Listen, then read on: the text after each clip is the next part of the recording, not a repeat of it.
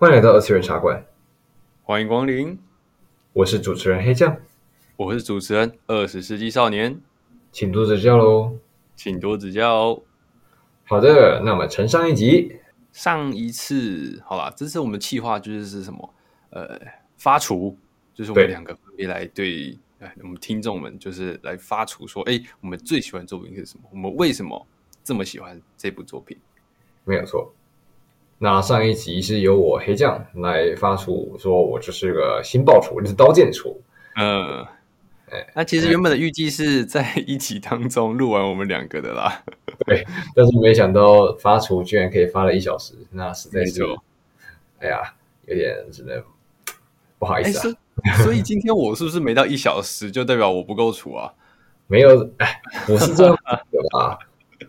没有啦，没有啦。每个人对自己喜欢的东西能发出的力道都不一样，其实都不强求，没有关系。绝对不是希，绝对不是希望你讲少一点，这样比较好剪的。哎嘿嘿，对，剪辑是剪辑是黑酱的，是黑酱我来做的。嗯，但不过没关系，其实我觉得观众也很容易猜到说少年要讲什么吧。哎呦，哦，对啊，其实之前已经有提到过了。这一集就是来交给少年来讲他除了东西。那顺带一提，因为现在这个天气实在是十分之冷，可以讲我的鼻音，我的声音可能有一些走音啊，有一些走样啊。嗯，那请各位多多担待，多多包容。等一下可能会有很多那个吸鼻子的声音，我会尽量把它就是不要发出来，那个挡住一下，或者是赶紧切麦啊。嗯，但我反而觉得现在这种天气是应该怎么说呢？最舒服的。因为不知道大家有没有听出来，我之前在录音的时候，因为然后说太热了，都会要开着那个电风扇，然后把窗户打开来。那因为我又临近在那种就是街道旁边，所以都会有那种汽车啊，或者是那种飙暴走族那种呼啸而过，或者是我那个垃圾车的声音嘛，对，垃圾车的声音，还有电风扇的那个的那个风声，这样。嗯，那不过现在是够冷了。哎，嗯、不是，咱们已经到十二月中了，十二月中才开始冷。我真是谢，就有有一张梗图是这样嘛？那个其他地方的降温就是幅度很小，然后台湾的降温瞬间，对啊，那个梗图我看到，对，一点点往下，那台湾的话，咻咻咻咻咻咻，瞬间骤降，有没有？那总之就是为了不要让各位跟我一样开始好像有点感冒，请注意好自己的保暖啊。嗯，大家注意一下自己的身体健康吧。没有错，好了，那么闲话家常差不多，咱们就直接进到主题，请有请这次的主角少年发言。没错，老实讲，我想讲这一部已经想要很想讲很久了，但是哎哎哎，无奈，其实黑酱在这一部上面看的其实很少。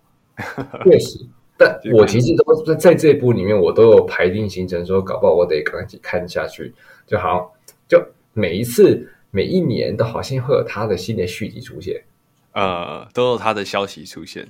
对，而且本人那个 那个长生种还在画啊，对，那个不死人还在画，真的是很可怕。那个不死人，就是你永远每次看到他在开他在日本开记者会的时候，然后或者是他变年轻了，对他发布了什么什么讯息的时候，就看到他本人，哈，他怎么变年轻了？他的等级不是我们台湾那个什么香蕉哥哥可以比拟的，他是另外一个层次的。他不是涂抹小孩子微笑，他是真的在变年轻，呃、真的很可怕。对，他是戴上死鬼面的那个男人，那个男人是谁呢？荒木飞吕彦。哎呀，荒木老师，我的神！荒木老师，我的神。那所以这部作品就叫做什么呢？JoJo の奇妙な冒険，JoJo 的奇妙冒险。冒险。哇，真的，真的，真的是得看的东西。我虽然黑酱我只看了三部，但就是这三部它已经很精彩。其实一二部啊，第一部第一部看状况啦，那是啦。可是第一部也是有跟也是也是有经典中的经典啊，那个吧？对，可能上一集对上一集那个刀剑嘛，就是说因为那个新爆梗，所以刀剑可以红到现在。那老实说，JoJo 呢，他也是历久不衰啊。那其中让他历久不衰的原因呢，也是他的梗图。对。就是有一个好的作品，它的这个梗图就一定会流传千年。而咱们 JoJo 第一部的可能丢的，没错。你说那个你 是谁这样做的？このディオだ，就是我迪奥。对，然后以及很经典的那个金头金色头发，然后非常帅气，然后吸血鬼，嗯、没错，金发吸血鬼很有魅力，非常有魅力。金发吸血鬼，然后对的， 某一季的新番，嗯，难道是这一季的？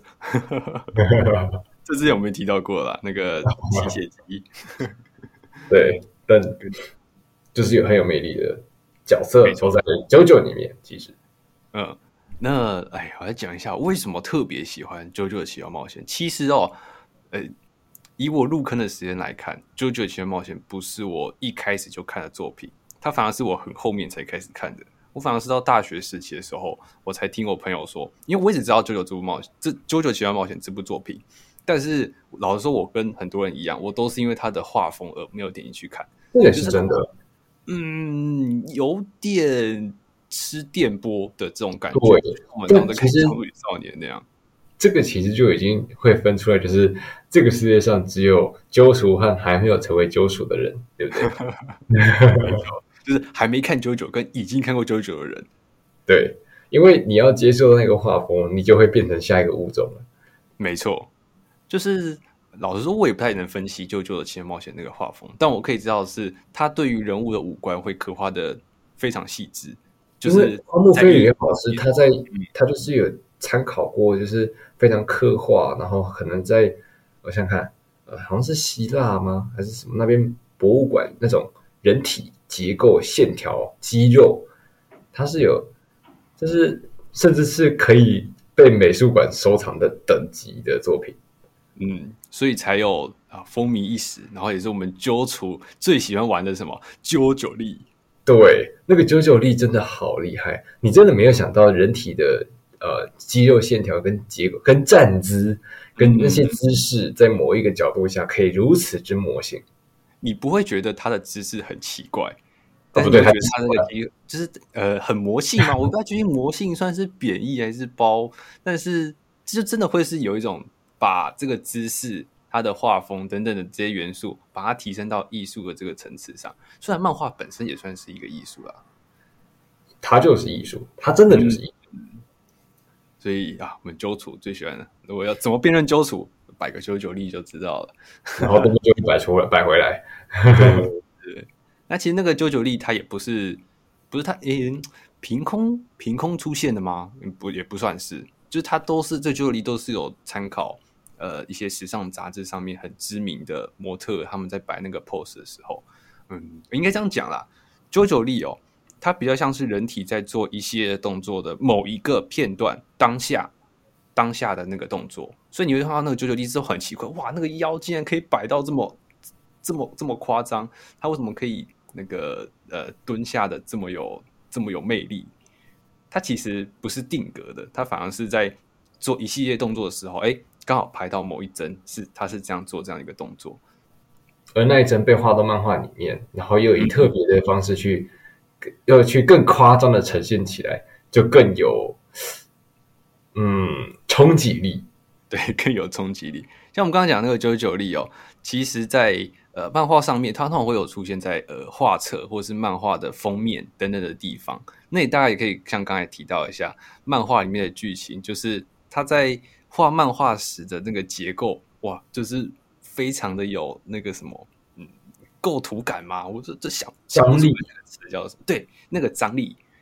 所以看荒木，你不要只看是呃，他人物的五官画的太细，画画的太深，或者是呃，为什么阴影是这样画？你反而是要看他漫画表现的那个张力。我真的觉得我自己啦，我自己是觉得，那以漫画来讲，漫画的张力来讲，我觉得《JoJo 奇幻冒险》会是我的第一名。嗯，毕竟呃，黑酱我的话是因为只看动画，我对漫画其实只有在梗图上看过。不知道你这点觉得？你觉得看了漫画之后，你觉得怎样？就是真的觉得，呃，对于我跟我其他看过的其他漫画作品比啦，那个动作的张力啊、打斗啊，还有剧情安排等等的，我真的觉得《奇幻冒险》是是第一名。分镜也是那些剧情啊，剧情安排都不用说嘛，嗯、那可是 JoJo 啊，对，那可是 JoJo。分镜也是，对，我真的很想特别提的，就是分镜还有张力，真的非常的棒。只是赶紧大家去看漫画的意思啦。对对对对对，但是也特别提一下哦，就是 JoJo 的这个章节，我们都知道嘛。哎，好了，会有人不知道吗？JoJo 现在出到第几了？我不知道，你说说看。其实 JoJo 现在还在连载当中，他已经出到第九部了。所以我们刚才提到，哎，这样只看一到三而已，你只看了三分之一，完蛋了，我还缺了三分之二，我还缺了三分之二。当然了，它不像《航海王》这么大的一个篇章。但是它就是会有分呃某一 part 的故事，某一 part 某一 part 这样子，然后就是一到九九部这样，然后九部是目前第九还在连载当中，甚至还在连载，嗯，还在连载。那它几乎每一部都会给它一个标题，就是第一部叫做什么“黄金血脉”嘛，还是黄幻影血脉？幻影血脉，对，刚刚念错了，幻影血脉。然后第二部叫“战斗潮流”。它每一部都会有这样子的一个命名，然后第九部吧，第九名叫做 JoJo Land，JoJo Land 还在连载当中，所以大家也可以支持一下，我也可以去拿过来看。当然啦，嗯，这边要再说一下它的世界观了。我觉得是可以提一下，为什么 JoJo 就是如此长久不衰？对对对，JoJo 第一部出现的时间其实。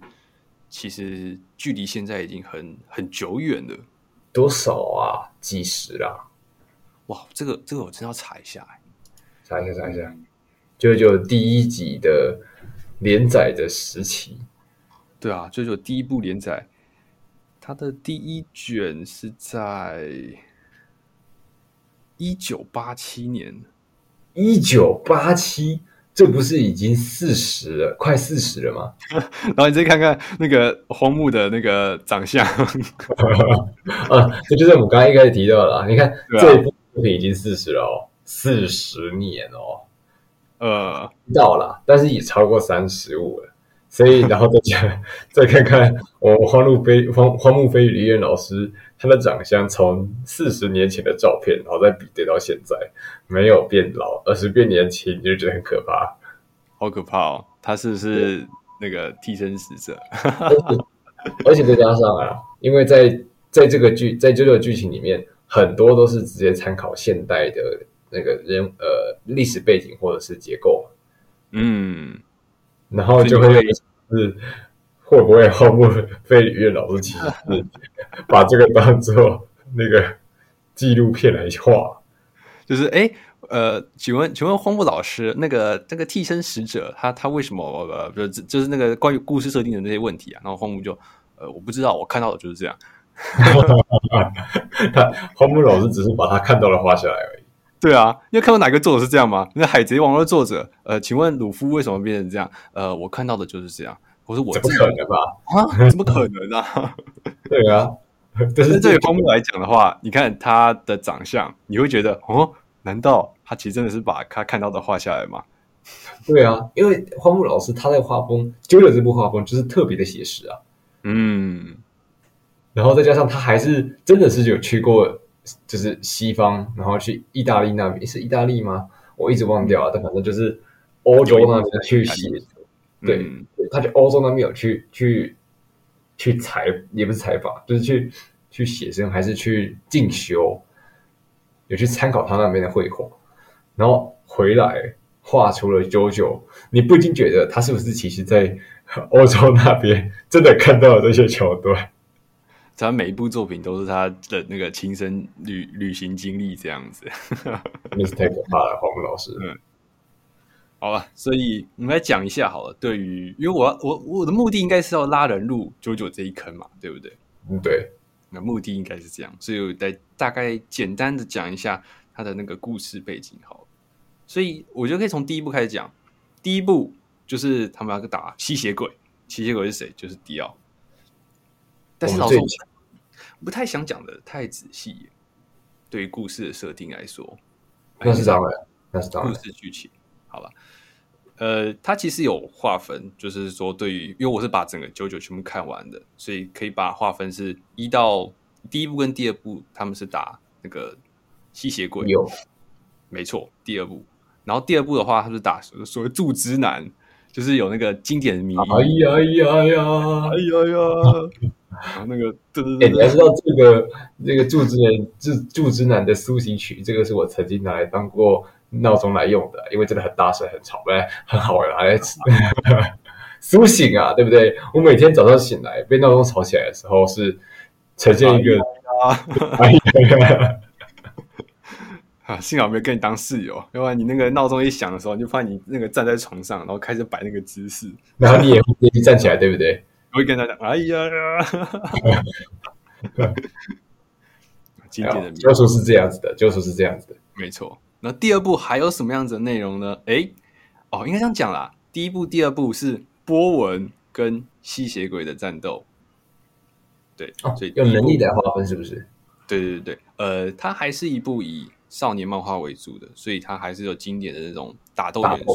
嗯，之前前面有提到过类似英雄之旅这样的桥段，所以还是有一种哎、嗯，他修炼，应该说他碰到困难，然后修炼，然后这样最后击败强敌的这种过程。第一步可以这样讲啦，第二步呃，这样说修炼嘛，也是也是有修炼的桥段，但是有一个很经典的是什么？第二步的 JoJo 怎样打不过又怎么样？就逃，跑，你耶伦打哟。Joseph 的，我对你的下一句话是，对你的下一句话是，真的觉得第二部算是我其实也很喜欢第二部，就是这个他闹很好玩，嗯，就是他的主角其实很闹，对啊，对啊，对啊。但是呀，你的下一句话是什么？他是可以精准的命中说他的敌人的下一句话是什么？等于是说那个敌人的破绽已经被他已经就是。主角的战斗直觉是如此之精确，嗯，然后敌人就啊，为什么你知道我下一句在讲什么？那就输了，对，然后就网上就是有那种心态上面已经扛不住的那种感觉，然后就被然后就被击败。OK，第二部我先讲第二部还有什么谜？第二部还有那个那个啦，你想想，德意志科技世界第一，哦对，德意志科技世界第一，没错。然后就是哦，我也蛮后，我也蛮意外，就是它剧情到后面反而是会跟那个德意志他们那个就算是结成一个盟友的关系啊。我反而觉得哦，他们算是其中一个反派，但反而就是只是其中的一个过渡而已。不是说好不暴雷吗？暴雷吗？上次不是说好要暴雷吗？这样我讲不下去。我打 暴雷就暴了吧。我不知道啊，看你啦。你觉得你觉得哪个重哪一个方式会比较好拉人入坑？我觉得以第二部来讲，因为你看，其实其实咱们咱们这个发厨的气划就不是不正确，就是要拿拉人入坑，重点是要发厨，对不对？对，重点是哦，应该这样讲啦，重点是要发厨，对对，对啊，你只要大力的赞扬他的好就 OK 啦。对，人类的赞歌，勇气的赞歌，没错，黄金精神，没错。这集怎么好像比上一集还要中二啊？没办法，不是 JoJo 这个东西，我必须说，我可能没有少年这么的出道连九部都看完，但是它就是一个艺术品，它不是中二，它是一种潮流，就跟真的潮流嘛，它是一种，就跟死神是一种画风上的潮，它的招式是帅气，但是、嗯、那它也中二，中二吧，中二是一个很大，中二是一个大项目吧。那中二其实也可以归类叫做帅气嘛，对不对？嗯，就是我们才会在那个路上那个比那个九九力嘛，或者那个 cosplay FF 或者 FK 那种地方开始疯狂的九九 pose 九九 pose，为什么呢？就是因为他帅啊。嗯嗯，连那些梗哦，嗯，也是帅。好了，这样讲完了第一部跟第二部之后，再讲一下第三部吧。第三部新成员，第三部哇，第三部应该是唯一对你有共鸣的吧？你有共鸣、嗯。虽然说，我总觉得，我总觉得在讨论 JoJo 的时候，真的很多人会很喜欢去讨论第三部。你为什么？你会？你觉得呢？我觉得算是。动画的一个经典的名场面，就是不知道大家知不知道，动画第三部其实是有重制过的。它以前其实是有另外一部的，是比较旧的版本。真的哦，我真的是不知道情报哎。嗯，就是呃，我记得吧，像 YouTube 还是有旧的版本跟新的版本去拿来做比较，但是旧的好像就是我还不太确定是要在哪个平台上面找，好像只能从那种盗版渠道去找了。嗯哼嗯哼，你看到那个红色魔术师马吉祥之类的，跟那个新新版的去对比，哇！我不会说谁好谁坏啦，只是那个嗯，表现力度会随着时代的演变去有不一样的表现，所以我们可能现在、嗯、呃，我们这个年龄来看的话，可能会看的比较习惯是新的版本、新版的样子。哦吼，但不得不说，新版是看的就《JoJo》第三部，我很喜欢。觉得你很喜欢，当然啦，前面。呃呃，是公路旅行，对，第三部应该是荒木首次就是使用这种呃，确实、欸，公路旅行的方式进行战斗。他们的目的地是有的，但是他们中间要过很大很串的旅行。对对对对，就是他们有一个很明确的目标，告诉你说，从日本冲到埃及耶。对对对对对。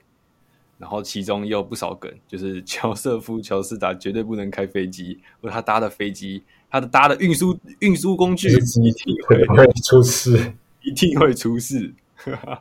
搭船船会沉，因为船本身就是替身使者。然后再加上这一整部下来塑造出来的主角，嗯，的无敌，咱们的陈太郎。哦，这也不得不说一下，第三部就加入了一个新的元素哦，是什么？优波文，也是日后的替身的这样一个概念。嗯 r o n d o 这个是接下来就是接下来 JoJo 系列的最重点吧？嗯，也是特色，没错，这样一个非常大的一个特色。就我们想到那种超能力战斗，哎，替身的这个概念，替身你马上就联想到是什么？JoJo 的奇妙冒险，真的就是替身这两个字就是一个 JoJo 的代名代名词。呃，我真的不知道这个 stand 这个到底是荒木到底是怎么想的，还是随便想的吗？还是还是有那个特殊好魔性哦，好特别哦，真的，真的是讲出来就是哇，感觉呃卡扣一的那种感觉呢。stand 头，呃，我觉得这虽然说也有因为日式发音的关系的，呃、但是 stand 这个字，这个很普通的英文字而已，可是，在 JoJo 里面它完全不一样。它是一个，它直接荒木老师直接把 “stand” 这个字给予了他新的意思。嗯，时代的开拓，对吧？对于我们这些揪厨来讲，只要有人提到替身，嗯，马上就有反应。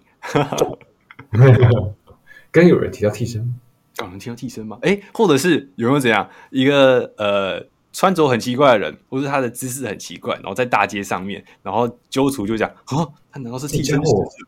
这家伙是替身使者，替身使者会互相吸引啊！” 这个这个真的就算是中二了啦，名台词嘛，名台词。对对对，就是哦，如果你今天遇到揪出的话，你那个第一个想法是哦，替身使者会互相吸引，那就是如此经典的东西，然后也会广为流传。嗯，哦，这边还忘了讲一个啦，就是第三部哦，《星辰远征军》，它里面的替身的概念，它呃，它一开始的替身是遵照那个塔罗牌的象征，对，所以它这一点也是挺有创意，也不是创意了，也很有啊，是创意没有错，但是也很巧思，嗯，也很有意思。但是你想想看，塔罗牌其实是有固定数量的，所以对于未来的后面的四五六七这几部来讲的话，其实跟当初啊荒木其实真的是没有想那么多。我记得我看到他荒木当时在开那个他的那种作品的记者会的时候，他说讲他之他原本以为第三部是会在中途的时间被被那个腰斩的，腰斩了，哦，他没想到可以画到结尾，所以他其实当初在替身的设定上面是就是有比较限制住啊，所以才用塔罗牌这样的一个概念。他其实没有想到后面说哦，我其实可以出第四，可以出到更后面。然后他就接下来就开始越来越放飞自我了，他的各式各样的能力也越来越抽象了。对，那塔罗牌这个元素，老实说，我也是真的很喜欢。就像是那个嘛，空调整太郎最强的那个男人，他的替身是什么？白金之星，真的，Stand Power，嗯，白金之星。然后还有很多类似那个什么，呃。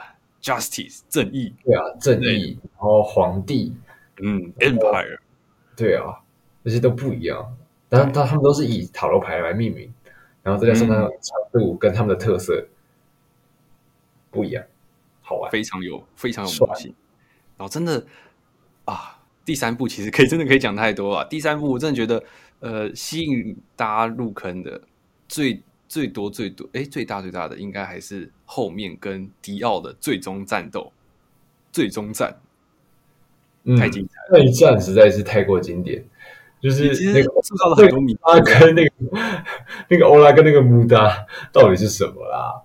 呃，欧拉欧拉欧拉欧拉穆达穆达穆达，那个拼拳就是那个那个拳拳到肉的那种战斗，嗯，那个那个力道打出来，在动画呈现下，哇，那个直接打穿屏幕的感觉，真的就不知道大家在最近看那个什么，哎，咒术回战啦。然后那个伏黑圣儿对不对？跟迪奥是同一位神游。然后、哦、对对对，圣儿瞬移的时候，人家就说他开那个那那个巴哈姆的弹幕就是一堆扎瓦鲁多，扎瓦鲁多。哎呦，就跟你们说，不要把声优跟角色混为一谈。好哥震怒，真的，最终战是很精彩，包括那个压路机嘛，我的多大大，对，然后开始狂揍。我了啊！但是很多人啊，其实还蛮对于就是空调承太郎最后也觉醒了时停这样子的能力，其实还蛮讶异的。哇，这边好像就是蛮蛮设定的哦，就是第这边就开始很设定词了，很设定出了哦，哦，很设定出。当然啦，我觉得第三部也可以强调一下，就是呃，对于陈太郎的替身是什么，精密度很高，然后力气很大，力气很强。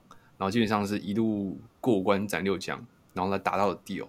但是你在看，其实基本上在那之前的时候，都是靠着他的精密度跟他的，也就是什么，在战斗中的那种观察，然后靠着脑力的方式去击败敌人，这种感觉。嗯，然后前面的前面的替身，前面的反派替身能力，都会有一种让你感觉是哦，他应该会有个弱点是对可以被对，应该是有破解版的。嗯，可以，对，有某某一个地方是可以让你去破解他的，的，对，就是去破解他。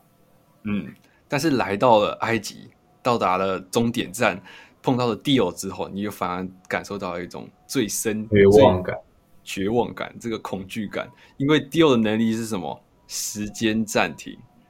这个到底怎么打赢啊？这个到底怎么打赢？你想想看，他时间暂停，他走过来一拳把你，然后。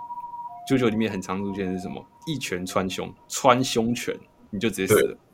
对，对那个那个一拳可以直接打穿车子，到底是什么东西？对啊，所以我们就不得不提我们的卡 Q。完了，甜甜圈。这边不得不提一下哦，那个 Jotaro 还有卡 Q，其实他们在女性向的作品当中是很红的，因为他们 是同岁数，而且还是第一次就直接遇到彼此的。嗯然后，然后有一种卡 Q 被陈太郎拯救的那种感觉。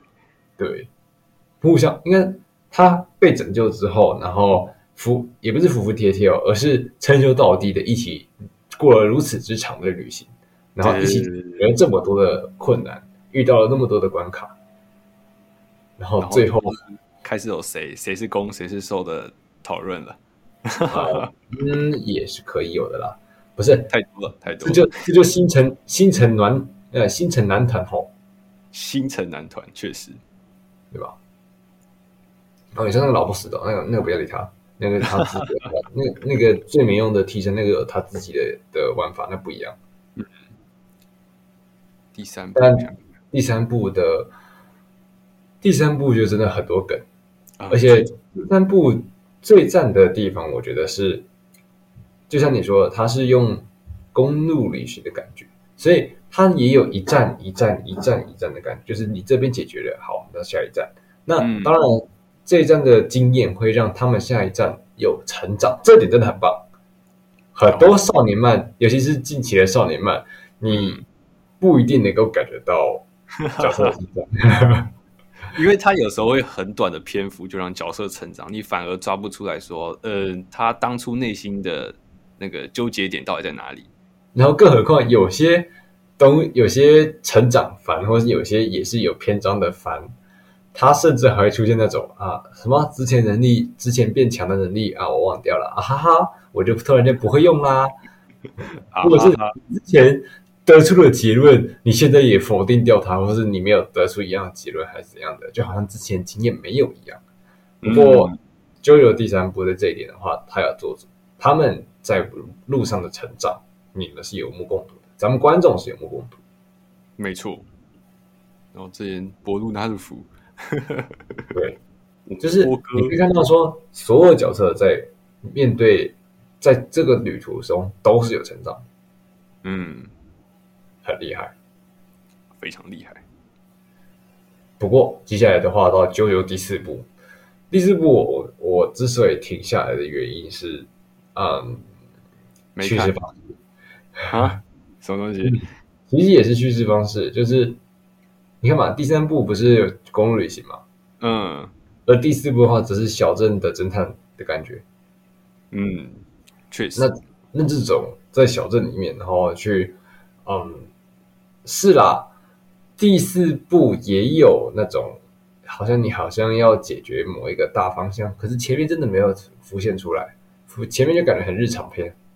哦，就是它有一个那个啦，前期的反派跟后期的反派。会有这样子接续登场，所以你前期的话，你可能反而感觉不出，哎，那个终极大魔王到底在哪里？因为前面其实隐藏的很好。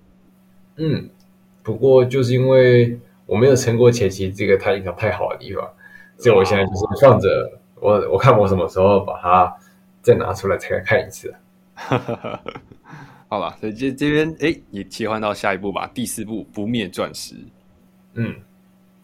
那这部呢，其实就像黑酱刚才讲的，它是受限于一个区域哦，日本小镇杜王町。但是又有传言说，哎，杜王町其实是什么？以荒木的老家仙台市是作为一个那个模板去去参考的。嗯，所以哎，好了，荒木，你不要再把你的童年故事拿出来讲了。我觉得是童年，这是童年故事哦。OK，不是他高中时期的故事啊，对不对？而且里面也出现了一个跟他很像的角色。岸边哦，对呀，岸边路伴，岸边路伴，好，岸边路伴又太后面了，你再讲一下前面的地方。哦，好好好，就这边一样啊，就是 JoJo 这边呃，一开始的主角是乔瑟夫的私生子东方藏助，然后在这个小镇所发生的故事。哦，对，哎，我们是不是没有讲到说 JoJo 这两个字是怎么来的？哦，这个很重要哎，对耶，那是最重要的哎，我们怎么最重要的都还没讲？对，忘记了。那 JoJo 族谱应该不用，反正我大家讲一下 JoJo 这个名字。从第一部开始，《幻影血脉》当中的主角乔纳森·乔斯达，就是你可以从他那个乔纳森·乔斯达，他的前面的开头都是 Jo，所以他两个字连在一起，哎、哦。他的别名应该算是他的昵称啊，就叫做对，他的昵称就被 JoJo。嗯，对，就每一部基本上都会有一个很小的篇章是强调这一点。哎，这个主角因为他的昵称关系，或是别人以前叫怎么叫他哦，所以他叫做 JoJo。嗯，只是越后面就越来越不，嗯，很奇妙的连接方法，嗯、后面就越越来越不限制在就是名字的组合。对，他那个名字组合也是也是很有趣。然后我们这边我我不太想提到那个 JoJo 的族谱，哎，族谱还蛮还还蛮细的，那个太麻烦了，不讲了。嗯，OK，我们再回到不灭钻石。对，不灭钻石其实就是像刚才讲的，比较偏向是侦探。前期的话有一种解谜的要素，就是镇上突然出现了呃一些连续杀人的事件，然后所以诶主角群们主角群们就必须开始去破解一一的谜团，然后最后中找出最后的大 BOSS。然后怎样呢？去把它一一的斩草除根。然后这边当然啦，我还是想讲迷因，而且我个人哦，哦我是你在平静生活吗？没错，因为我个人哦，我是把动画跟漫画我全部都看完了，但是我特别喜欢的就是第四部的那个 OP 跟 ED，包括他在后面的那个 breakdown breakdown，我真的觉得那个节奏感非常棒。我去抢日推的时候，把这部点出来，超赞的。不得不说，JoJo 系列的每一个 OPED 都很啊，对，嗯、这边可以稍微提一下，真的是，嗯，每一部都很燃，包括是前面一呃，但是我有点忘记了那个歌词该是什么，那个嘛，呃，血的命运。哦，你说第一部吗？嗯，我忘记后面那个是什么了，什么的的的的的的的，然后就对。九九九，噔噔噔噔，哎呦，嗯，就是因为他的，他其实很多首歌都非常符合意境，符合动画，非常符合，才会造就出他既合适又帅气又好唱。呃，不一定好唱，但是就是帅。啊，真的不好唱哦，真的不好唱。我觉得日 K 点过，真的不好唱。啊，还有它的迷音性。哦，对，还有迷音性。毕竟总是会有空耳的。嗯。然后包括第四部，哎，刚才讲杜王丁嘛，那里面那个广播广播曲，茉莉有酒，茉莉茉莉茉莉。我最近不知道为什么一直喜欢这首这个这个开头。你应该把这个改成是你的那个铃声的。也也不要，我不要一早听到这个东西，然后差点就被嗯，手掌，手掌，我还爱护我的手掌。这部《灭钻石》它其实有分前期的反派跟后期的反派。那后期的反派呢？哎，就是我们大名鼎鼎的吉良吉良吉。我的心の名前はキラヨシダケ。哦，他那个自我介绍真的好厉害，而且还成为一个很赞的梗，你知道吗？呃，很经典名言。我我台配，我真的不讲台配，在这一段的话也是非常的棒。我的名字叫做吉良，我会忘记是谁配的， 这个台配的老师是谁？但是我之前有听到他那个那个片段，我觉得跟日版的那个意境有道。我我没办法告诉你答案，因为我就是我是知道梗的人，但是我没有去看动画，所以我没办法知道。啊，真的是太可惜了。这前真的不得不谈一下哦，他的最终大 boss 是一位平凡的上班族。你没有听错，你前面呃一到三部就是你看作恶多端的吸血鬼，然后 Dio 啊不得不讲 Dio 就是一个恶人嘛，然后野心很大的那种皇帝的感觉。那那第四部呢？平凡的上班族，那你为什么要打扰到他呢？他只想要过平静的生活而已。他只是想过平静的生活而已。他只是想让，他只是想跟他的伴侣一起享用美好的早餐，美好的面包早餐而已。为什么就被主角群打扰了呢？那他的伴侣长得是什么样子呢？一只手掌，真的很不妙，真的真的很不妙。我觉得对于嗯第四部的大 boss 来讲，那个铺垫感。我觉得反而比起 Dio 的那种呃，身为帝王的压迫感来的更恐惧。就是你会知道，哈，这个人怎么可以这么平静的跟首长，只有首长哦，一起吃早餐，一起吃面包，一起度过。那是一种跟生活很贴近的恐惧感。对，哦，因为第四部啊，第四部就已经回到类似我们现在这种现代化的社会，就是有电，然后有有电话、有电视等等的。所以你就是针对是这种日常感而感到说，哇，这个反派竟然会拿这么恐怖的一件事情，然后变成是他自己的日常。所以我刚刚讲了，他是一个平凡上班族。哦不，他其实一点都不平凡，他是一个杀人如命的杀人魔，很可怕。然后这种人就潜伏在你我这边身边的小巷之中，你就知道他是带，他是能带给恐惧的。嗯。就平凡的小镇里面，就搞不好你的同事他是一个杀人狂啊！老实说啊，我觉得你们生活也不能一直这样子想，真的是活在恐惧当中。这是你不得不说，有很多类似的呃社会案件，其实其实都潜藏在你我身边。我觉得源自于这一段出发去设计这个大魔王，去设计这个大反派。我觉得这个意境真的有到，这个是真的非常恐惧。我觉得反而是比 Dio 还要恐怖的感觉，没有错。不过，这就是为什么吉良吉影啊，当然还有他自己个人本人的人设了。嗯，就是 这么的魔性，一代经典，一代经典，一代经典。还有那个救护车。哦，最后你没有 get 到，完蛋！抱歉，抱歉，完蛋！的话，我来不，我跟接下来我 get 不到这么深的梗了，没有办法。完了，那我五六我只能自己发挥了。五还好啦，五可以，五我还是有那个啦，就是、嗯、姑且五的话，我有被剧透过很多，所以我五的话是能够讲一些的。哦，好了，那我们就来讲一下第五部吧，《黄金之风》。但我不太确定你第五部知道的呃情况大概是多少。没差，就讲吧。然后没差就讲嘛。好，那第五部呢？哎，这个黄金之风的故事呢，围绕在迪奥的儿子乔鲁诺·乔巴纳的故事。那我对啊，我乔鲁诺·乔巴纳有一个梦想，要成为 Young Star 黑帮之明星。没错，流氓巨星。好了，所以这个故事呢，就是乔鲁诺·乔巴纳在这样，他必须颠覆整个流氓组织，并且成为他们的老大，这样子一个故事。好，结束，就是就是这么的简单。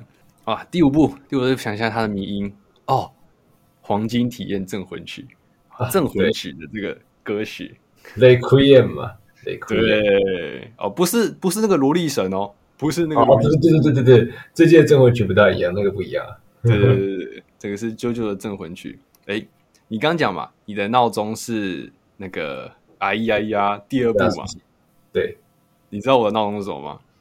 不会是这个吧？就是这个，镇魂曲，这个是可以的哦。然后，而且我记得啊，我还是在那个还在住学校宿舍的时候，把这个闹钟设成是就是我的铃声，所以我相信我的室友都很讨厌我，我的室友都知道这首歌是什么，笑死我。很很对不起他们，很对不起他们。大家以后大家不要学少年这样。没有没有没有，我们一定要当个好室友啊！对，我们要当个好室友，一定是早上八点的时候设置十个闹钟。我、嗯、靠要把室友吵醒，然后你自己没有吵醒，让室友来叫你。